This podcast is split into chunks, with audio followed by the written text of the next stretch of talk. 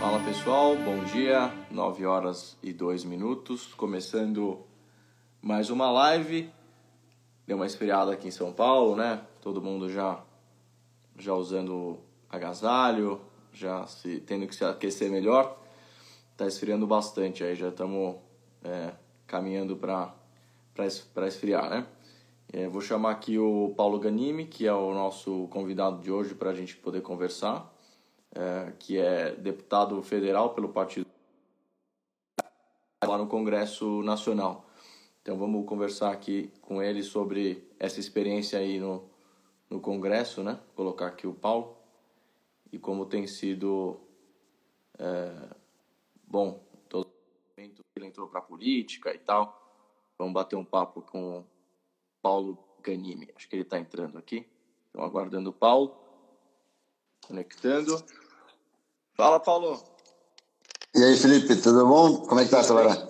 Como é que você tá? Tudo bom. Bom dia. Tô, tô, eu, eu devia usar sua estratégia também, botar aqui o boné para esconder que meu cabelo tá, tá grande e bagunçado. Pois é, não dá para ir ao cabeleireiro, né? Não dá, não dá. Tô, tô, tô pensando aqui ver se eu ve, tem algum que vem em casa com equipamento e tal. pois é. Tá em Brasília, né? Tá em Brasília, tá em Brasília. Pô, cara, um prazer enorme falar com você. Obrigado pelo seu tempo aí. Prazer. Imagina. O Paulo tava, tava fazendo uma gravação até agora há pouco e, e pô, agenda super corrida aí em Brasília. Obrigado pela, pela oportunidade de poder conversar com você. Imagina. Tomar café da manhã com o pessoal né, que está assistindo a gente agora, 9 horas da manhã. O pessoal que está em casa, né? Pois é, pessoal, vamos ver se, se toma café e conversa com a gente ao mesmo tempo. E, mas eu... Tô tomando meu cafezinho aqui, ó. Boa. Acabei de tomar o meu ali. É... Cara, eu queria. Ele falou que pra eu, pra eu, tirar o boné da tela aqui. O boné não aparece. Ah, porque. Ah, não, mais... é porque o, o, Fica invertido, né? Aí o novo vira ovo. é verdade. Mas, é... cara, obrigado pela, pela oportunidade de conversar com você. A ideia queria, queria, é, seria conversar com, com nossos seguidores aqui para escutar um pouco da sua história, que eu particularmente uhum. admiro muito, né? É, enfim, é uma trajetória muito legal que você que você teve na vida e, e decidiu entrar para a política. Então, sei lá, queria pedir para você contar um pouco da sua história, sua infância, depois como foi a, a, sua, a sua fase adulta, a sua, sua carreira profissional, como é que você resolveu entrar para a política, por que o Partido Novo, enfim, queria escutar você aí. Tá ótimo. Bom, eu comecei é, na política agora, né? Então, meu primeiro mandato, nunca tive nenhuma relação, né? Nem trabalhei no serviço público, nada, administração pública, nada, nada, nada. É, eu comecei minha carreira, na verdade, eu comecei na faculdade ainda, na empresa Júnior, né? Fui, participei dois, fiquei dois anos na, na Economist, empresa Júnior, da Faculdade de Economia da UERJ, é, que foi muito importante para minha formação. Depois eu fui para a Shell, né? Lá é, trabalhava na área de logística, mas e depois migrei para a área financeira da Shell, fiquei lá três anos ao todo, entre estágio e, e efetivado. E aí eu tive a oportunidade para Michelin, né? Michelin fábrica de pneu, é, que é todo, tudo isso no Rio, né? Eu sou do Rio, sou carioca, então tudo isso no Rio. Eu tinha feito engenharia de produção e economia. É, e aí no, na Shell eu fiquei, na Shell, na Michelin, eu fiquei 11 anos na Michelin, de 2006 até 2017, sendo que de 2012 a 2017, cinco, os últimos cinco anos, eu fui para fora, fui expatriado pela Michelin, aí fiquei um, três anos e meio na, na França e um ano e meio nos Estados Unidos. É, desses, nesse período na França, eu trabalhava com projetos, né, sempre, quase que toda a minha, minha carreira na Michelin foram, foi construção de fábrica ou ampliação de fábrica da Michelin, é, é, então, eram projetos industriais, projetos de ampliação, instalação de máquina, né, construção de prédio, tudo isso. Eu cuidava da parte financeira, de qualidade no início, depois eu fui para a parte mais de gestão de projetos, né, PMO, que o pessoal chama, e eu fui responsável do PMO da Michelin para o mundo todo, nessa área industrial. Então eu tinha projeto na Índia, na China, na, na Tailândia, na Indonésia, na Europa toda, nos Estados Unidos. Viajei bastante para alguns desses países, né? tive a oportunidade de conhecer a realidade da Índia, da China, que uhum. são realidades muito diferentes das nossas. Né? Inclusive, é muito interessante porque quando você vai a trabalho, você conhece muito mais da realidade, não do, do ponto turístico, mas da realidade dos países, quando você conhece é, a passeio, né? Uhum. Então, eu não conheço ali. Na Índia, eu não fui lá ver o Taj Mahal, mas eu vi a realidade do, do indiano que, que vivia lá e que trabalhava lá. Né? Eu tinha funcionários indianos, a gente conversava muito também. E, e nesse período ainda, na, na, na, França, eu conheci o um novo, até um amigo meu, Diogo, é, Diogo Haddad, que não é Haddad do, da família do, do, do PT, não. É, é outra Haddad. Ele, ele que me apresentou o novo, a gente conversava muito sobre, sobre vida, sobre política. A gente se incomodava muito com a, com a, com a realidade do Brasil. E aí ele me falou, pô, olha, dá uma olhada nesse negócio aí, no novo. Comecei a acompanhar. E aí eu morava na França ainda quando eu me filiei. Eu, na verdade, eu me filiei ao Novo no primeiro dia de filiação. Quando o Novo teve o registro no TSE. Tanto que meu número é é um, é um número baixo. É 663 de filiação, meu número de filiado. Então eu me filiei logo de cara, porque eu acreditei no projeto. Não conhecia ninguém, Felipe. Eu não conhecia João Amoedo, não sabia nem quem era João Amoedo. Não conhecia Christian Lobau, eu não conhecia é, ninguém, ninguém. E aí eu comecei a acompanhar porque eu achei, poxa, eu gostava muito do Brasil, eu sempre defendi muito o Brasil e sempre tive vontade de fazer alguma coisa pelo Brasil. Como eu estava longe do Brasil, eu falei assim, ah, pagar anuidade ou mensalidade do novo é uma forma bem simbólica, simples, é pequena de estar ajudando alguma coisa que tem como objetivo mudar o Brasil. Então eu comecei sendo afiliado principalmente para para pagar a mensalidade para ajudar no projeto, né? E acompanhava. Em 2016 eu estava já morando nos Estados Unidos, já tinha mudado para os Estados Unidos, é, mas eu acompanhei as eleições, né? Carmen Migueles, que foi candidata a prefeito no Rio, é, divulguei alguns candidatos a vereadores e tal, e, tinha, é, e aí eu falei assim, poxa, bacana isso. Eu cheguei até a pensar em voltar em 2016 já para ser candidato a vereador. Ah, é? E aí eu, é, é, minha mãe que me dissuadiu dessa ideia, eu raramente ouço minha mãe, mas, mas nesse momento eu ouvi minha mãe e ela tinha razão porque ela falou, poxa, mas você acabou de chegar nos Estados Unidos, você está sem dinheiro, pá, sem dinheiro para fazer essa loucura, né? Aí eu falei assim, é, realmente é, não é o momento ainda. E aí eu, 2017, mas no final de 2016, depois da eleição, depois é, das Olimpíadas, eu falei assim, ah, cara, quer saber? Tá na hora de voltar. E aí eu resolvi voltar, comuniquei a Michelin, e voltei para o Brasil em 2017. Uhum. E aí voltei já, já na, no, com o objetivo de ser candidato. Né? Uhum. Saí da Michelin, estava é, já inscrito no processo seletivo, né? já tinha feito toda a inscrição. Aí cheguei aqui, gravei o um vídeo lá do processo seletivo, mandei para o Novo. E o resto tudo foi 2017, 2018, praticamente dedicado a isso, né? a ser candidato. Né? Fiquei dois anos aí sem ganhar dinheiro focado na, na, candidatura e acabei sendo eleito. Deu certo, né? Felizmente. Deu certo, foi legal. Uma experiência muito legal. Inclusive, é, é uma experiência, Felipe, que eu vou dizer, ser candidato já é uma experiência do caramba, que muda você. Você tem que aprender muito, você aprende sobre outras pessoas, aprende sobre você mesmo, você tem que se vender, aprende sobre sua cidade, seu estado, né? Eu sobre o Rio de Janeiro. No caso, como deputado federal, já tem que aprender sobre os problemas do Brasil. Então foi muito legal mesmo, foi uma, uma experiência muito legal. E acabou que deu certo, né? Não tinha plano B, não tinha é, outra, outro objetivo que não ser eleito, né? Mas, e fui eleito e hoje a gente está lá tem um ano e pouquinho. Mas as pessoas me perguntam, pô, mas você já tinha alguma exposição? Não, foi, foi quando eu cheguei aqui, comecei a trabalhar, divulgar meu nome e, e divulgar as ideias do Novo. Né? Eu, em 2017, rodei muito o estado do Rio de Janeiro, fui muito para a rua, fui muito fazer é, evento do Novo, eu organizei quase que todos os eventos do Novo no, na cidade do Rio de Janeiro. Os que eram fora da cidade, eu ia para as cidades né, fora do Rio. Então aí o meu nome começou a ficar sendo conhecido dentro da comunidade do Novo, né? As pessoas começaram a, me ver como o nome do Novo, né? Naquela eleição no Rio de Janeiro. Que legal. E, e a experiência é, como deputado federal é, é, algo muito importante, né? Porque ali você passa por todos os assuntos mais é, macro é, e até alguns micro de todo o país, né? Então, é, são 513, né, deputados. Então, 513, é. Você interage lá com outros 512 deputados com assuntos bizarros, assuntos que não tem nada a ver, mas muitos assuntos que mudam radicalmente a que podem mudar radicalmente a vida dos brasileiros, né? E, e aí já no segundo ano do seu mandato você se tornou líder do novo na Câmara Federal. Conta, conta pra gente aí um pouco da, da experiência de como, como é, como é, o que faz um líder da Câmara, né? É, o líder da bancada na Câmara e, e como está sendo essa experiência aí. Bom, é, como você falou, o deputado é um grande aprendizado, né? Eu acho que qualquer trabalho na política, na gestão pública até, se aprende muito. É, e a gente tem que saber de tudo, como você falou. Claro que, dentro do novo, uma coisa que a gente fez que foi muito boa é, e muito legal é que a gente tem oito deputados só, são poucos, mas é, é, um número razoável, não é tão pouco assim.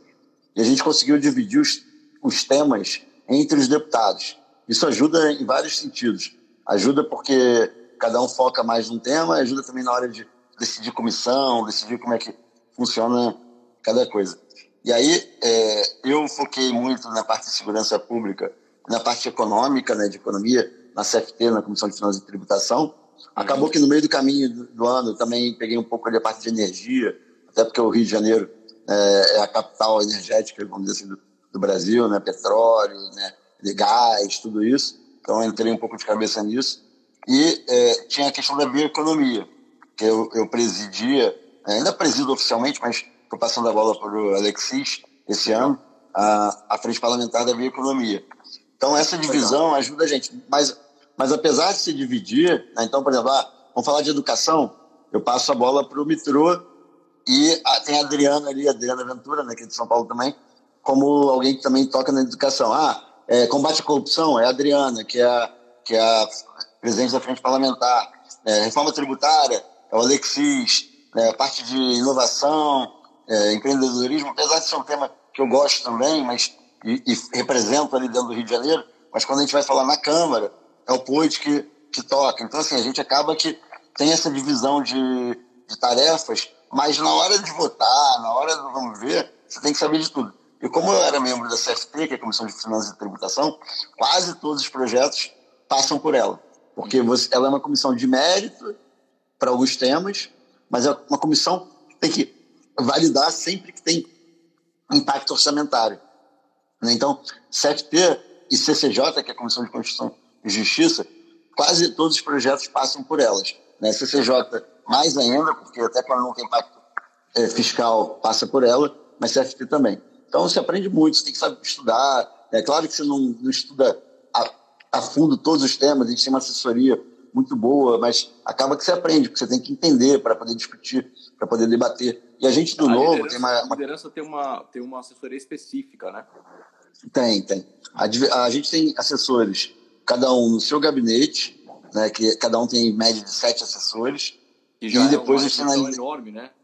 É, e teria direito a 25, Sabará. 25 assessores.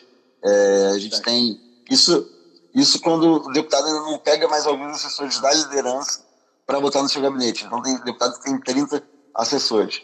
E aí, e aí você, além disso, você tem os, os assessores da liderança, que são muito importantes. Né? A liderança tem um papel fundamental, é, porque eles servem meio que como um centro de serviços compartilhado, que você pode. É, eles trabalham para todos os oito deputados. Né? Então, tudo que vai para o plenário são eles que analisam, né? passam para a gente uma nota técnica e tudo mais. E aí você tem que entender isso tudo também, né? E é bem legal, o trabalho é muito enriquecedor. E aí, como você falou também, você acaba aprendendo sobre. Tem, tem projetos que são específicos sobre é, Amazônia, é, a base de Alcântara, tem várias coisas que você vai aprendendo que também são. E, e tem os argumentos, né? Poxa, você vive numa realidade de São Paulo, eu vivo outra no Rio, então, às vezes você vai votar um projeto de lei pensando na sua realidade, e aí o cara que vem lá do Acre fala: não, mas poxa, tem que tomar cuidado porque lá no Acre é diferente. Né? Então, isso é bem, bem legal também.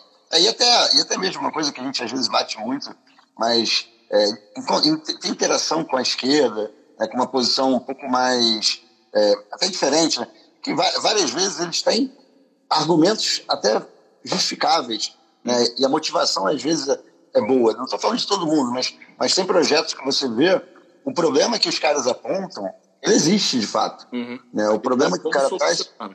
A Exato, a proposta de solução deles é um pouquinho diferente. Exatamente. Mas aí você pelo menos você para para refletir sobre aquele problema.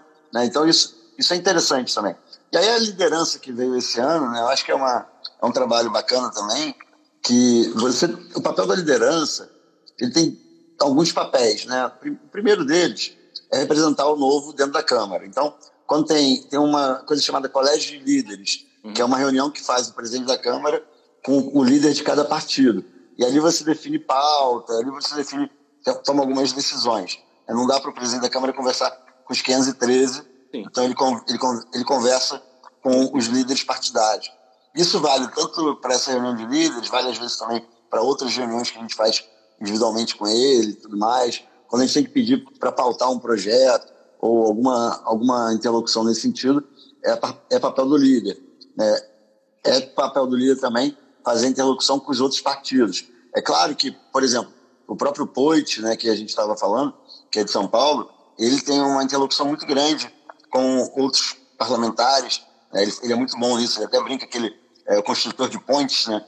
É. E acaba que e acaba que com isso ele consegue é, ajudar também nisso. E hoje ele, ele ainda tem um papel suplementar, como ele é vice-líder junto com o Marcel, isso também não é só porque ele, ele é bom nisso, mas também porque ele é, é o papel dele ajudar nisso também. É, o Lucas também é um cara que é bom nessa interlocução né, com, com outros parlamentares. Mas, mas, o responsável, isso, mas o responsável por isso é o líder. Né? Os outros ajudam, falam principalmente com os outros deputados, mas com a liderança do partido é o líder que faz isso. E tem em alguns partidos o líder é, é, toma decisões também. Né? É claro que eu tenho às vezes que tomar decisões sozinho, principalmente quando você está numa reunião dessas que eu comentei, que você tem que às vezes tomar decisão na hora. O líder é quem decide. Né? Algumas decisões eu tomo junto com o Marcel e com o Poit, que são os vice-líderes, quando você tem que tomar alguma coisa mais rápida. É, mas no novo a gente é um pouco mais democrático. Né? É, a gente acaba que tenta com, compartilhar todas as decisões com os oito, os oito deputados. Isso é muito bom porque ninguém, ninguém tem que votar nada a contragosto, ninguém tem que fazer nada. Só que às vezes, é claro, também é, é mais difícil você conduzir o processo. Né? Quando você tem uma, um processo mais top-down, uma pessoa decide ponto, a, a tomada de decisão é muito mais fácil. Porém, né, o estresse depois é outro. Né? Então, é. eu acho muito é, bom isso da gente. Errar é menor, né? Menor, é. E por último, assim, o último ponto da liderança. A última, não, na verdade, dois últimos. Né? A, a interlocução com ministérios também é, é, uma, é uma das responsabilidades do líder, né, fazer essa ponte. Claro que tem assessoria também. E a interlocução com a mídia. Né? Então, a mídia, quando vem perguntar a opinião do novo, quando quer saber como é que o novo se posiciona sobre alguma coisa, geralmente pergunta para o líder. Né? Claro, mais uma vez, é claro que os deputados individualmente também vão nos ministérios, também respondem à mídia individualmente, mas quando eles querem saber o posicionamento do novo, geralmente é o líder que, que representa. A não ser, é claro, quando é alguma coisa é, muito específica, por exemplo, reforma tributária. É normal, ah, vamos passar mão para o Alexis, mesmo eu sendo líder, né, o Marcelo fazia isso muito bem também ano passado, né, quando o tema era um tema que, poxa, é um tema daquele, daquele deputado, é muito claro, muito específico, mesmo o líder, ele fala, não, não, esse tema você pode falar com o Alexis, que ele é o cara que sabe desse tema, entendeu? Uhum. Bom, muito legal. Só para lembrar o pessoal que está assistindo aí que o Partido Novo tem oito deputados federais eleitos. Uh, o Ganini representa o Rio de Janeiro e, e hoje é o nosso líder lá na, na, Câmara Federal. Aliás, nosso líder no Congresso, né? Porque nós não temos ninguém no Senado, então no Senado, é verdade. novo no Congresso Nacional. E, e, falando nisso, como é que você tem visto a, a, a, situação atual, né, política? Como é, como é que tem sido a dinâmica no Congresso? É, o governo está tá conseguindo conversar? É, não está conseguindo conversar? Como é que o novo está tá vendo essa situação? A gente, a gente sabe que é, não é fácil, né, é o momento do Brasil e eu tenho minha própria posição que é, é avaliar as coisas por fatos, né, pelos fatos e não personificar. Então, não é porque é o Bolsonaro que eu vou falar que é ruim ou que é bom. É, se ele acertar, acertou. Se ele errar, errou. É, mas é, como é que está essa, como é a sua visão aí de, de cima, né? A visão lá no Congresso. Como é que você está vendo a situação do Brasil política? É, a nossa atuação, Felipe, tem muito a ver com, com o que você falou agora, né? A gente vota e trabalha de acordo com o tema, de acordo com a proposta. Não é, ah, é Bolsonaro, é, a gente é situação, é oposição. Deixa eu ver se melhora aqui a luz. É, se a gente, a gente não vai votar nunca só porque, eu não sei se isso é bom ou se é ruim. A pessoa vai ver a minha cara com mais nitidez, é, tá como eu sou feio. então, a, a, gente vota sempre, atua de acordo com aquilo que a gente acredita. Então, por exemplo, ontem, ontem não, anteontem, ontem não teve sessão, a gente votou um projeto junto com o governo, porém, na hora dos destaques, que você vota o detalhezinho do texto, a gente estava defendendo mais o interesse do governo e, da, e do Brasil do que próprio, a própria orientação do governo. Então, é, de, a gente vota no que a gente acredita que, que é o correto, não faz oposição por ser oposição, nem faz apoio ao governo por ser governo. Agora, é, com relação à atuação do governo, tem muitos altos e baixos, né? Tem horas que eles conseguem atuar de forma positiva e conseguem é, aprovar projetos bons e tudo mais. E tem horas que eles se atrapalham muito. Essa semana é, tem um conflito interno dentro do governo, né? não estou falando conflito, não vou nem entrar na polêmica aqui, se é um conflito de verdade, mas assim, conflito é, existencial, vamos dizer assim, que tem uma agenda liberal com Paulo Guedes, tem uma visão de reforma da máquina do Estado e tudo mais. Por outro lado, você tem ali a defesa de algumas classes, né? e principalmente nesse governo, das classes ligadas à segurança pública, os militares e tudo mais. Né? Eu, eu, tô, eu me dou muito bem com essas classes, inclusive é, apoio muita coisa nesse sentido, mas uma coisa é você querer melhorar a condição de trabalho de um policial, né, para que ele tenha uma, um trabalho digno e, inclusive, melhor proteja a população. Outra coisa é ficar é, dando privilégios para classes qualquer que seja, né? Inclusive professores e tudo mais. E quando chega nesse momento, ele gera um impasse muito grande dentro do governo e acaba que prevalece mais o interesse corporativista do que o interesse do país. É isso a gente viu essa semana lá com a defesa de classes que é, conseguiram evitar o congelamento do salário por um ano e meio, né, que eu acho que é muito pouco. Não tem nenhuma discussão aqui se é, servidor público é bom ou ruim, é importante ou não é. Eu acho que é importante, mas hoje 2020, a gente está sofrendo uma crise que está afetando todo mundo. Na minha opinião, não faz sentido nenhum que o servidor público não dê sua cota de contribuição. E a cota de contribuição que o governo estava pedindo, na minha opinião, era muito pequena. Né? Era uma cota de não ter aumento no próximo ano e meio. Não é redução de salário, era, né? Né? Não, é, não é demissão voluntária, não é nada disso. Aí todo mundo que trabalha em iniciativa privada tá perdendo dinheiro direto, assim, tá, tá sem dinheiro, tá sem dinheiro para botar em casa, principalmente os mais pobres. E num Brasil é, que é tão pobre, servidor público, por mais que, ah, não, mas quem ganha 4 mil reais, quem ganha 2 mil reais. Gente, quem ganha 4 mil reais no Brasil ganha muito, tá? Só para vocês entenderem, só, é, mais, menos da metade da população brasileira ganha mais que o salário mínimo. Né? É, então, acho que são 80% da população brasileira ganha menos que três salários mínimos. São 3 mil reais, 3 mil e poucos reais. A gente fez uma proposta para redução de salário para quem ganhava acima de 6.100 reais, que é o, o teto de, de INSS, é, é um valor que representa 97% da população brasileira. Né? 97% da população brasileira ganha abaixo de 6 mil reais. Né? Então, não dá para a gente falar que é, servidor público é coitadinho. Tô, eu sei que tem servidor público que ganha mal, que deveria ganhar mais pelo serviço que faz. É, é, professor deveria ganhar melhor, policial deveria ganhar melhor, deveria.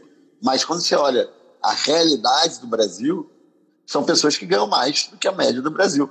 E é essa média do Brasil que paga o salário de todo mundo. Né? Então, é, e aí voltando aqui à pergunta, né? Então o governo ele tem a articulação do governo é ruim, a relação do governo ali ela além de entrar nesses conflitos de, de interesse né, entre a visão liberal do Paulo Guedes e o corporativismo ali que tem ali dentro de alguns ministros ou representantes, até do próprio presidente às vezes. Eu estou falando isso porque o próprio líder do governo, Major Vitor Hugo, falou isso recentemente ao vivo no plenário, dizendo que ele defendeu ali o que o presidente mandou, né, que era a, a proteção para algumas classes de, de, policiais. Então, eu não estou falando nenhuma mentira, não estou falando nada que seja é, minha opinião, estou falando o que ele falou. Foi ordem do presidente da República é, votar a favor de, uma determinada, de um determinado destaque que protegia policiais. É legítimo, ele tem esse direito, mas também é meu direito dizer que ele está protegendo uma classe que, ainda que seja, que deva ter uma, numa reforma administrativa, na minha opinião, deva ter uma revisão da sua política de carreira, mas é, no momento atual, nessa crise, é, ganha mais do que as pessoas é, que, em sua, sua maioria, estão sem ganhar nada. Nada, nada, nada. Porque o mais pobre, principalmente, né? Você conhece bem essa realidade, ele trabalha muito no, na informalidade, no bico, né? no trabalho que, se ele parar de trabalhar, ele para de ganhar. Ele não está ganhando o salário dele. Então, essas pessoas sem ganhar dinheiro. Você botar, vão ganhar agora, com dificuldade, aqueles 600 reais do auxílio emergencial no máximo. Entendeu? É, realmente o, o Brasil tem uma, uma disparidade muito grande né, de realidades e, e deve, ser, deve ser muito difícil tomar decisões por todos quando você vê essas diferenças tão latentes, né? E, e, concordo com você. Acho que os servidores públicos terem seus salários pelo menos mantidos já é um excelente ganho para eles e que realmente ajudaria muito quem nesse momento não está com nenhuma renda ou está perdendo muito seus rendimentos, né? É, eu acho que eu acho que é, é no mínimo justo, né? Porque, como você falou, não está retirando nada, não está diminuindo o salário, simplesmente está mantendo o mesmo valor por um ano e meio para que essa economia ajude os mais pobres. Ou seja, ao invés da pessoa fazer uma doação, é, é. ela simplesmente está aceitando ganhar o mesmo salário, depois vai voltar a ter o seu aumento, o seu real. É, exato. Mas, é, pois é. E, e como, é, como é que você vê aí a, a, a, o futuro da política, as eleições aí? Como é que está a situação do Rio de Janeiro? Fala um pouco do Rio aí. Eu tenho acompanhado um pouco Cara, de luz e tal, mas é, o pessoal está chamando você aqui já de governador para 2022. calma, gente, calma, tá cedo ainda.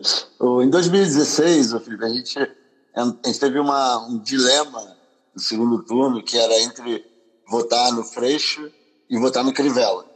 É, eu estava fora do Brasil, eu não tive que tomar essa, essa decisão, mas eu teria tomado a decisão de votar no Crivella de qualquer forma. Né? E a gente viu o desastre que, que foi. Né? O governo Crivella, muito ruim, em todos os sentidos, né? desde é, falas péssimas do prefeito até falta de condução. O início dele ele nem, nem aparecia, todo mundo perguntava cadê o Crivella, cadê o Crivella, porque parecia que ele não era prefeito. Depois ele começou a aparecer mais, mas mesmo assim é uma prefeitura muito ruim, muito ruim mesmo. E o grande problema que a gente espera que não aconteça esse ano de novo, né, é a gente ter ali no Rio um segundo turno entre é, Crivella ou alguma outra coisa tão ruim ou pior e Freixo ou outra coisa também que, que não seja é, boa, né?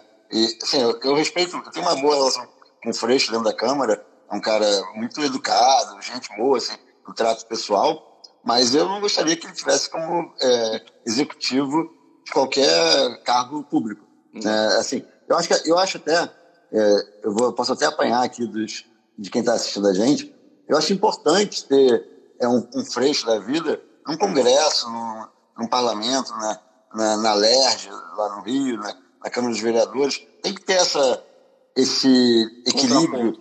Contraponto. Contraponto. Contraponto, principalmente do que não fazer, né? Exato, exato. Agora, agora como é, no executivo, cara, não dá. Não dá para ter. Ele queria, na última eleição, como é, candidato a governador, não, não ele, porque ele não foi candidato a governador, ele foi candidato a deputado federal, mas ah, o pessoal defendia a volta do Banerj como um banco de desenvolvimento estadual. Ele defendeu criar um banco municipal quando ele foi candidato a prefeito. Então, assim, são ideias muito ruins né, para o Rio de Janeiro, ou seria ruim também para qualquer lugar. E aí a gente tem a opção do Fred Luz, né, que é um, é um ótimo nome, é um cara técnico, competente, que vem, é, tem experiência em gestão, teve uma, uma atuação muito grande, até no, infelizmente, no Flamengo, lá fazendo toda toda a reformulação do Flamengo. Né? É um, é um caso de sucesso. Eu sou vascaíno. Sou ah, vascaíno. por isso. É. é, é, um, é, um, é um caso de sucesso, não dá para negar o que, que ele fez lá, que é, que é impressionante. Né? E eu espero que ele consiga fazer isso no Rio de Janeiro também. Né? Então, é, é a gente tem um bom nome. Agora, é claro que a gente precisa é, crescer o nome dele para que seja uma, uma opção real, né? não seja só uma opção é, de ideias. Uma coisa, uma vantagem que a gente vai ter esse ano, né, como você vai ter também em São Paulo, é a participação nos debates. Né? Isso, isso vai ser muito legal, é muito importante, porque eu acho que o nome a gente, né? Porque vai as muito. do novo, acho que vão poder realmente ser, ser transmitidas, né? Exatamente. Você viu o quanto foi importante a participação do Zema né, no debate na, no, na edição passada. Aí ele conquistou isso, porque ele cresceu nos números, né, por conta própria, e aí chegou no debate, arrebentou e foi eleito. Né? Se a gente conseguir isso, poxa, eu acho que tanto aqui no Rio, que aqui no Rio não, tem Brasília, lá no Rio, quanto você em São Paulo, porque as ideias são boas, né? as ideias são, são importantes. Uma coisa que eu acho que a gente precisa melhorar, Saura, imagino que você até pela sua experiência é, de vida aí profissional, é, não é nem o tema, não é nem o, o que a gente defende, não. O que a gente defende, para mim, é, é acessível para todas as classes sociais. É o, lingu, é o linguajar, uhum. é a linguagem, é você sab, saber falar do problema da, da pessoa, né? Chegar, chegar na, na cabeça da pessoa, porque a pessoa vota muito na, na técnica, mas vota muito no coração também.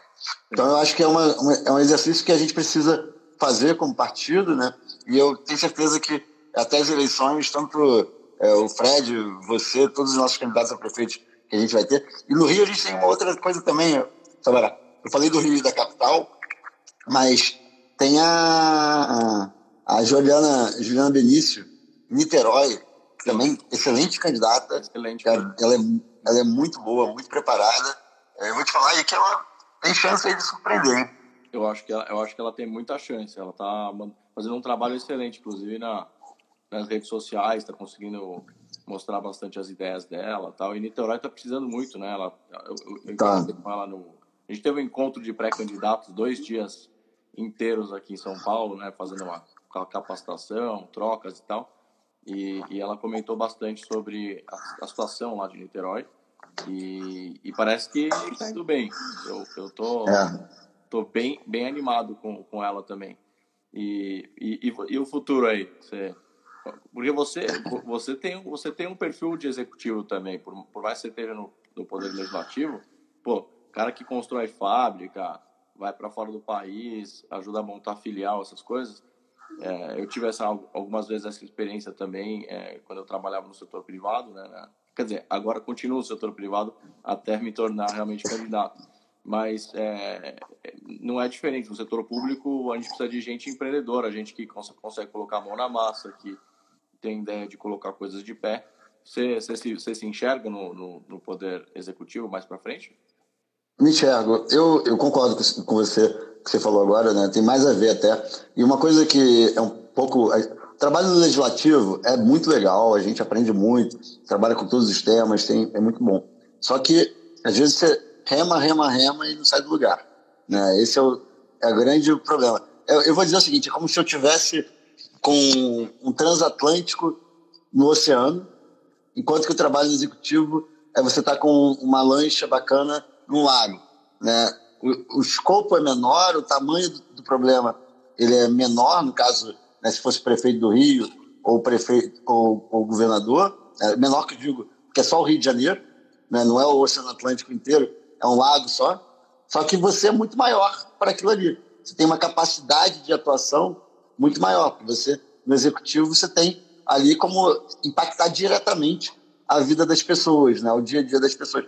O deputado até consegue, mas eu acho que é de uma forma que não é a mais correta, né? Que é aquela, aquele jeitinho que você dá de pegar uma pessoa da sua base eleitoral e furar a fila de um hospital, essas coisas. Né? Isso tem muito deputado que faz. Eu não concordo com isso. Mas no prefeito, no o governador, pô, você tem uma capacidade de chegar e mudar a realidade do serviço público local, né? da, da estrutura local, das vias, dos hospitais. Eu acho isso muito legal. Né? Então eu tenho vontade, mesmo que não seja como um cargo eletivo, né? mesmo que não seja candidato a prefeito, governador, nada disso, mas de repente trabalhar é, numa secretaria, né? Num, em algum cargo nomeado também, eu não vejo nenhum problema com isso. Não tenho é, a, a ganância pelo poder. Eu acho que o ponto é ajudar a transformar a vida das pessoas. Eu entrei para a política para isso, né? para transformar a vida das pessoas, para melhorar o Brasil, melhorar o Rio de Janeiro. Então, onde eu estiver fazendo isso, eu vou estar feliz, né? independente da, da, do holofote que isso gera. Né? Então, eu tenho, penso em ir para o executivo, mesmo que não seja é, me elegendo para algum cargo, mas talvez aí na, nos bastidores. Né? Acho, acho isso muito legal. E, cara, vou te falar que eu admiro muito né, você, a Juliana, o Fred, porque é, o trabalho, eu vejo o Zema, então, né, que está lá já na, na, no trabalho em si, porque se a gente já sofre pressão, se a gente já tem gente enchendo o saco da gente, é, não estou falando da pessoa que, que cobra, não, tá? que está acompanhando, fiscalizando. Esse é o papel do, do, do eleitor mesmo, quero mais que cada vez mais façam isso. Mas tem aqueles caras que estão ali para azucrinar nossa vida, não é? Não é o cara que está querendo ajudar nem melhorar, não. Só quer ser chato. Quer ser, só quer ser chato. Se imagina para o deputado, já tem isso? Cara, para o governador, para o prefeito, e, e o deputado tem uma outra questão também, né? Não é o caso de ninguém do novo, mas o deputado, se, se ele quiser, e também não estou falando que são todos, não, tá? Nem a maioria. Mas o deputado que quiser, não agora na pandemia, mas ele chega terça-feira à tarde na Câmara, em Brasília, vota, quarta-feira acaba, quinta-feira de manhã ele vai para casa. Ele, ele trabalha ali dois dias, dois dias e meio. A maioria não faz isso. Mas o que eu quero dizer é que se algum dia, uma semana, eu estiver cansado, eu estiver com dor de cabeça, quiser fazer alguma coisa, eu posso. O prefeito e o governador, por mais que ele tenha uma equipe. De jeito nenhum. Cara, de jeito nenhum. Então, 24 então, horas. Então, assim, 24 horas. Exatamente. Então, é, eu imagino que é um trabalho é, muito desgastante, muito cansativo, tem que ser muito, tem que ter muita vontade. E ainda mais quando eu olho para pessoas como o próprio Zema, né, você, o, o Fred, a Juliana, né, a maioria, são pessoas que não precisam desse problema, né? Não precisam estar, tá, não vi, não vi, quando eu falo não precisar, não é nem pelo salário, é, não vive da política, não tem a política como, como você está um pouco mais tempo na gestão pública, né, mas é diferente, não é bastidor, é, é bastidora, não é, não é política em si, é, é gestão pública, né? Então, você querer assumir um cargo desse, uma, uma responsabilidade dessa, cara, é muita entrega, né? Muita vontade de, fazer alguma coisa pelo país, pela cidade ou pelo estado. Ah, vou te falar que a minha experiência como secretário municipal depois é, no estado, é, coordenando lá, é, presidenciando o, o Fundo Social, é, me mostrou muito isso, o quanto você não tem descanso. As pessoas se enganam e acham que, que, que ter um cargo é, eletivo no executivo, a pessoa tá ali e. Olha, a pessoa pode o cara pode ser o pior prefeito. Você falou do Crivella que sumiu aí. Você pode ter certeza que alguém estava cobrando, alguém estava ligando. Às vezes é até por isso que o cara some, porque é, não está acostumado. É, a primeira semana que eu estava como secretário de assistência social, que é uma pasta bem difícil, porque todos Imagina. os problemas sociais passam por você é, você atende todas as populações vulneráveis e, e, por exemplo, aqui em São Paulo, é, é muita gente, muita gente. E, e aí, a primeira, na primeira semana, eu, eu, eu recebi a imprensa e aí eu estava acostumado a dar entrevista como uh, um, uma pessoa que, que saiu da zona de conforto do setor privado e foi criar um instituto no, no terceiro setor, que eu ajudava as pessoas. Então, as entrevistas eram positivas, né? Poxa, que legal, mais um projeto social que você está fazendo de repente a imprensa me dando porrada, entendeu? Tipo, pô, porque não sei o quê, porque a Cracolândia, porque não sei o quê. Eu tava uma semana lá. Falei, peraí, eu tô tentando entender como é que tá funcionando a estrutura aqui da secretaria e tal. E, e, e aí eu achei muito, eu falei assim, ah, acho que essa, essa, essa jornalista é maldosa. Daí já me ligou um outro, já começou, pá, tá. E aí, isso porque eu não era o prefeito, eu era o secretário. É, imagina o prefeito e, e, e, o governador e o, próprio, o presidente da República. Então, é uma coisa, é uma coisa que ninguém Como? consegue imaginar. Porque também tem uma coisa, Paulo. Eu lembro que eu saía na rua e eu olhava, por exemplo, uma criancinha na, na rua, ou uma pessoa idosa, ou uma pessoa em situação de rua. Você começa a pensar e fala, eu sou responsável por essas pessoas, eu realmente sou, né, como secretário. Aí eu ia dormir, às vezes eu acordava no meio da noite, três da manhã, e falava, nossa, e as crianças que estão na rua, elas são minha responsabilidade. Então, é, essa coisa, quando, quando, quando vira a chavinha, você não consegue mais ser a, a mesma pessoa, né? Sempre tem o, os políticos de carreira aí que, que conseguem, é. um certo tempo, eu acho que dão uma, uma amenizada na consciência, mas assim, para quem é, é, é, é, real, assim, para quem realmente está pelo propósito, que é o seu caso, é o meu, não dá para ignorar, assim, é uma coisa que vira parte de você, né? Então, eu fico imaginando você pensando no saneamento lá no, no, no âmbito federal. Você fala, Pô. mais, metade da população tem coleta correta de esgoto e tratamento, e, e, eu sou um dos deputados que posso fomentar isso aqui e mudar é, radicalmente a, a, a, vida de milhões de pessoas. É uma coisa que mexe muito, né? Ah, e você falou de saneamento, é, é um tema que para mim é, é o mais vergonhoso para a gente no Brasil, né? Porque, é, assim, segurança pública eu acho que deve ser um dos maiores temas, mas eu sei que é difícil enfrentar. Né? Não tem uma coisa que você vai lá, ah, vou resolver, vou fazer isso e pronto, acabou. Né? É uma complexo. soma de fatores. É complexo, tem que resolver muita coisa, desde a educação até regularização fundiária, melhorar a condição de trabalho da polícia, nosso sistema penal, carcerário e tal.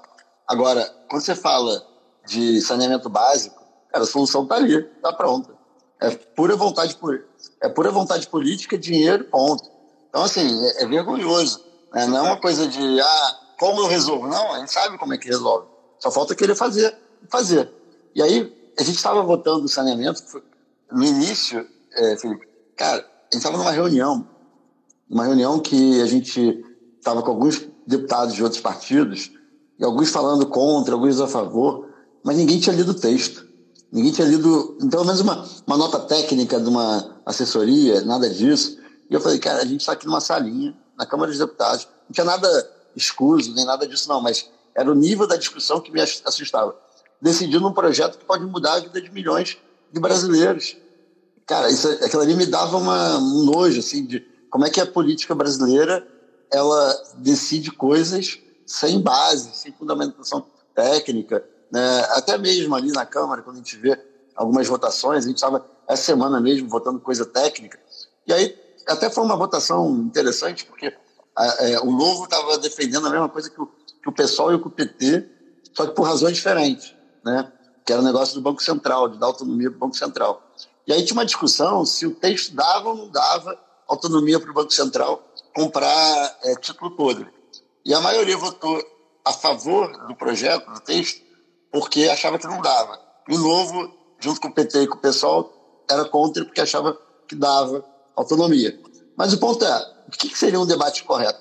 Chama os diretores do Banco Central, chama é, técnicos né, do, do, mercado financeiro para discutir ali, apresentar para a gente e depois a gente vota. Né, pra... Mas não, o debate é um deputado falando uma coisa, um deputado falando outra, ninguém é especialista, por mais que eu entenda um pouquinho mais do assunto, outro entenda um pouco mais, e a gente toma decisões de qualquer forma. Né? Isso, isso é uma pena, né? isso frustra muito, né? ainda mais quando você vê Nesse caso, não foi nenhuma.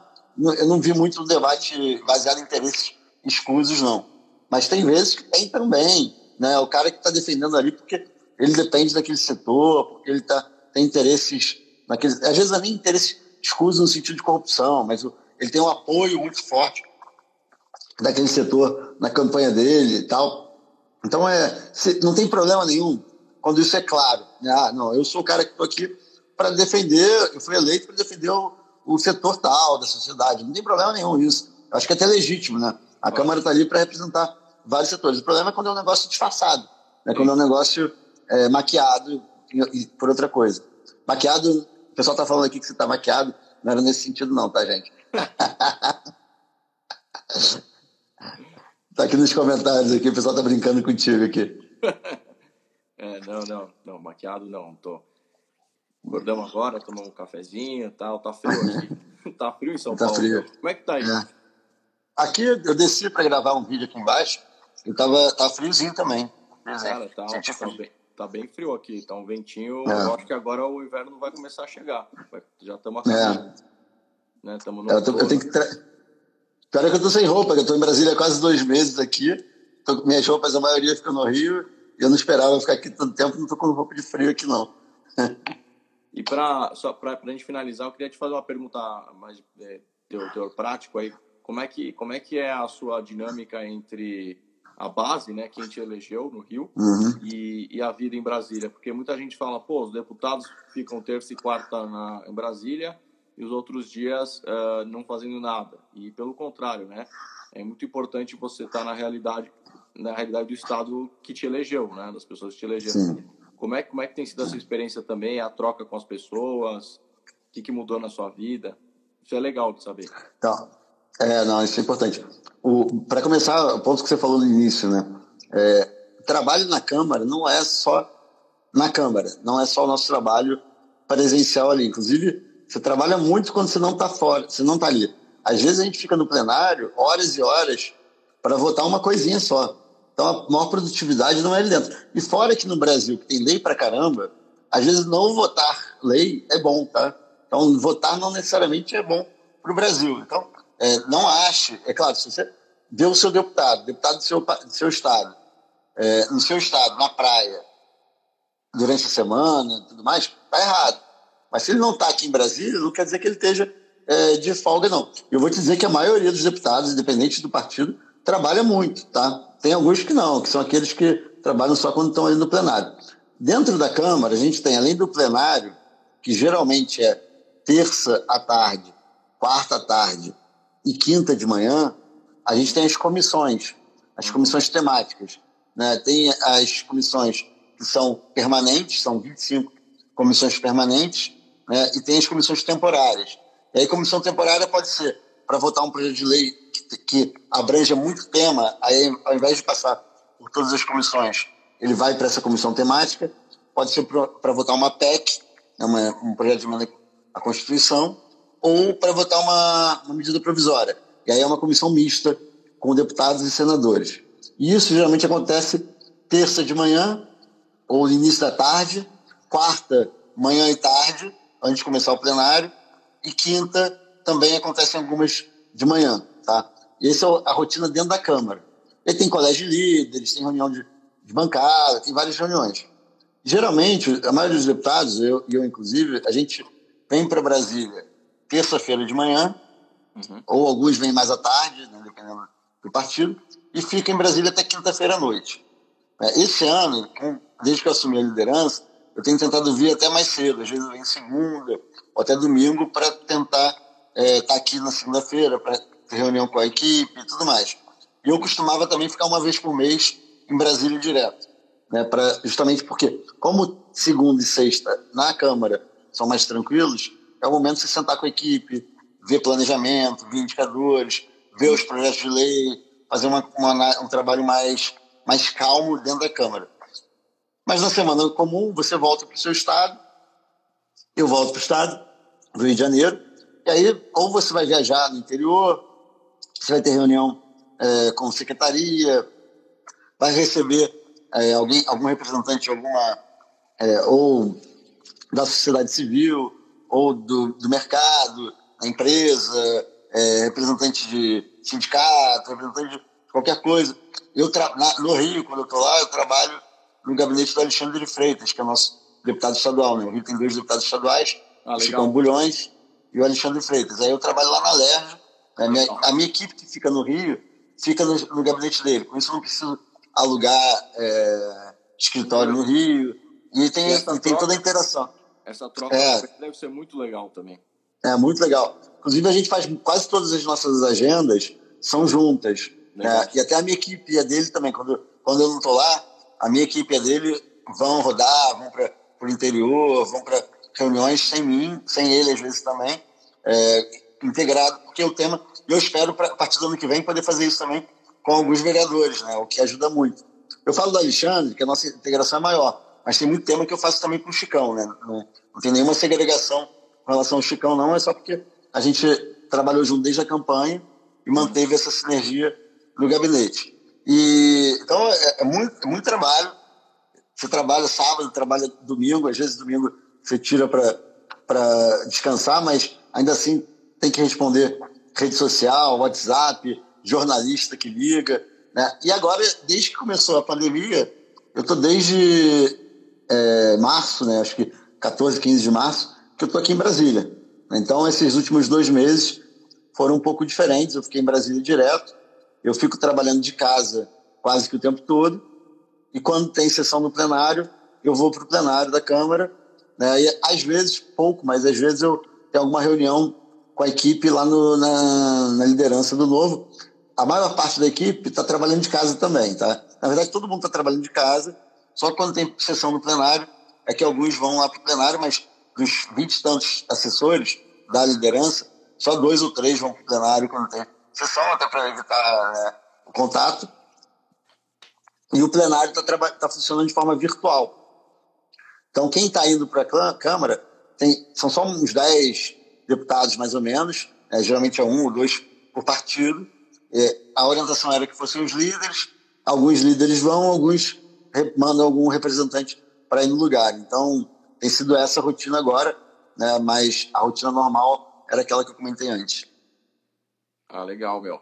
Ah, só para a gente não, não, não, deixar de responder o pessoal, aqui não esquecer de, de responder o pessoal, o Thiago Aires mandou um abração para você aí. Thiago Aires, um abraço, é Thiago. Um super advogado eleitoral aí e tal. É, um monte de gente elogiando aqui o novo. É, galera falando que você aqui é o próximo governador. Pô, isso aqui não para de chegar aqui, Ganime. Acho que você já está eleito, hein, cara. Eita, não, calma. É só, é, só, é só correr pro abraço, hein? Galera gosta de você lá no... se, se depender do pessoal do novo, a gente está eleito, né, Felipe? Você, você é prefeito, eu sou governador, o Fred é prefeito, o Juliano, todo mundo agora. Pois é. Já estão falando em primeira dama para você aqui lá, tal, que ela tem que se preparar. Olha só. Ah, então, pelo menos ela já está a primeira dama já está escolhida, só falta ela virar de primeira dama. É, então, mas aí, aí é você que tem que correr pro abraço lá, meu. Eu vou, vou fazer para você. Vou... Vamos lá, vamos lá. Vou apoiar essa, apoiar essa ideia aí. O Rio de Janeiro, pô, gosto tanto do Rio, tá tão ruim, cara. Tá muito largado, tá tudo. Tá. E, e, e, é muito assim, é nítido ver que a política destruiu o Rio, né? Na verdade, as más decisões eleitorais. A, a, a população votou mal, né, por muitos anos e e o Rio foi para o buraco e um lugar tão especial, né, que já foi até a, a capital do Brasil. Capital. Então, eu e, vejo... e não é de agora, né, Felipe? Hum. O Rio, poxa, votação, as eleições lá maltratam o Rio há muito tempo, né? A gente teve o Brizola começou a destruir o Rio, né? Ele permitiu toda a deterioração né, da cidade. Depois a gente teve Garotinho, Benedita, é, Sérgio Cabral, Pesão, isso só como, falando só como governador, né? Prefeito também. Prefeito até que era um pouquinho melhor, tá? O, o programa maior estava no governador, mas mesmo assim também não dá para salvar muita coisa não. Não, os últimos todos foram presos, né? Os últimos governadores. É, todos, todos. E, e, e, e um, um, Rio precisando de desenvolvimento, de saneamento, principalmente tem muita periferia no Rio ali, as favelas e tal. Mas olha só, eu estou muito confiante aí é, com o futuro do Rio, viu? Depois da nossa live aqui. Eu, eu também. eu, tenho, eu, eu, vou apoiar essa ideia aí, viu? Vou apoiar essa ideia. Mas é, tem que, vamos ter que sair que o, o Instagram vai derrubar a nossa live. Claro, claro. Três minutos. Mas é, Beleza. eu queria pedir para o pessoal te seguir, então, o, o seu Instagram, que é, é, é Paulo Ganime, né? Paulo Ganime. Isso. Qual que é o. É só Paulo Ganimi? Só Paulo Ganimi. Paulo Ganimi. Ah, então quem não tem. É, e quem Paulo... tá.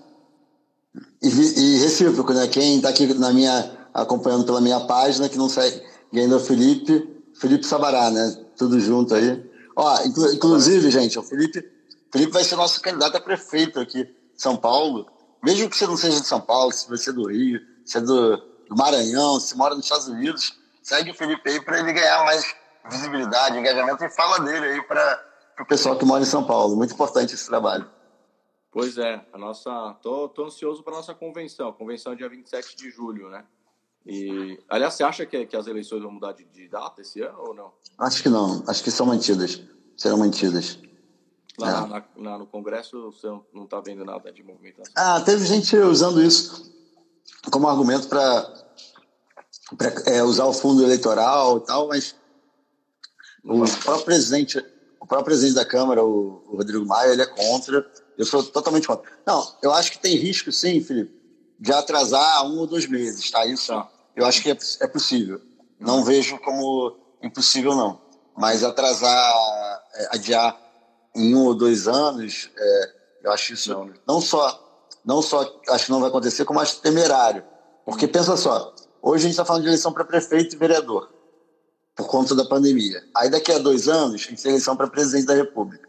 O presidente da República, que tem muito mais força, fala, aí não, a gente está no meio aqui de uma é, gripezinha e vamos cancelar a eleição também, porque e ele pode usar isso como elemento para se manter. Não estou falando, não tô falando do Bolsonaro, não. Estou falando qualquer presidente. Se abre uma, uma prerrogativa, né, uma precedente para que um presidente qualquer use isso como argumento para se manter no poder de forma ilegítima, né? Então eu acho que é, é muito complicado isso. A gente tem que evitar qualquer mudança dessa. Eu até sou favorável à unificação das eleições. Tá? Eu sei que tem prós e contras, mas eu sou favorável só, eu só acho que o modelo para fazer isso é outro. Tem que definir, ó, essa eleição aqui, quem, quem ganhar vai ter um mandato de seis, seis anos, e a gente sabe disso, vota com essa, com essa, é, essa informação. É totalmente diferente do que você, no meio do, do jogo, adiar o, o prazo. É. Bom, obrigado, Ganime. Quem ainda não segue Imagina. Paulo, por favor, siga e acompanhe o trabalho do nosso grande líder lá na bancada federal, nosso líder do Congresso Nacional, o Paulo Ganime, que tem uma história incrível de vida e decidiu entrar para a política para servir as pessoas de verdade. Obrigado, Paulo. Uma honra falar com você. Espero vê-lo pessoalmente em breve, assim que a gente puder. E obrigado, viu? Boa sorte, boa sorte. Obrigado a você, Sabará. Sucesso aí. Parabéns e muita força, hein? Tô contando com você aí também. Um abração, cara. Um abraço, querido. Valeu. Tchau, tchau. Tudo bom. Tchau, gente. Tchau. Um abração.